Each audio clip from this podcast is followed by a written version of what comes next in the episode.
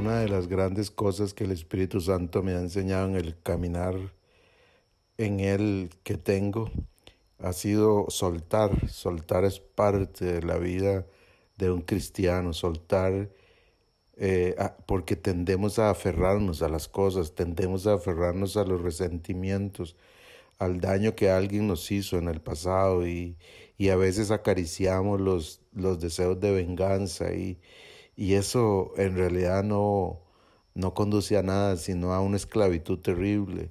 Soltar, soltar eh, en todos los sentidos, soltar las culpas que, de cosas que hemos hecho en el pasado y que, y que ya no podemos cambiar. Eh, tenemos que aprender a soltarlas, a dejarlas ir.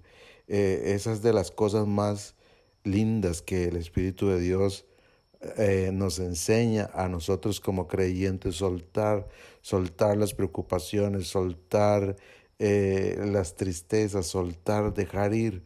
Hay relaciones que se tienen que dejar ir, que no se pueden sostener por años, deben irse.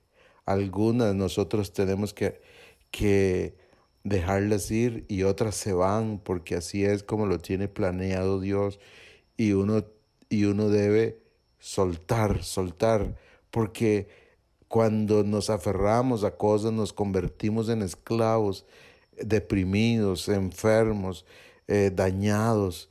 Eh, y si no nos enfermamos en el momento, vamos acumulando tensión y eso nos va a enfermar en algún momento. Soltar es parte determinante de la vida de nosotros como cristianos, porque es para eso que vino Cristo. Estoy leyendo Lucas 4, 18 que dice así, el Espíritu del Señor está sobre mí.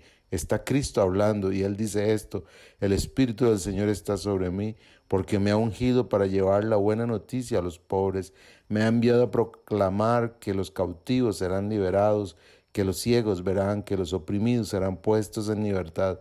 Note la palabra libertad, está ahí en esas palabras de Jesús, porque Él vino para eso, Él vino para liberarnos, Él vino para para enseñarnos que la vida se vive con las manos abiertas, dejando ir, soltando, que no hay nada que aferrarse en esta vida que valga la pena, que valga más que estar aferrados a Él. Deje ir, suelte, hoy deje ir, hoy suelte, hoy pídele al Espíritu Santo que le revele esta gran verdad y que lo ayude a caminar de esa manera, con las manos abiertas. Un abrazo. Música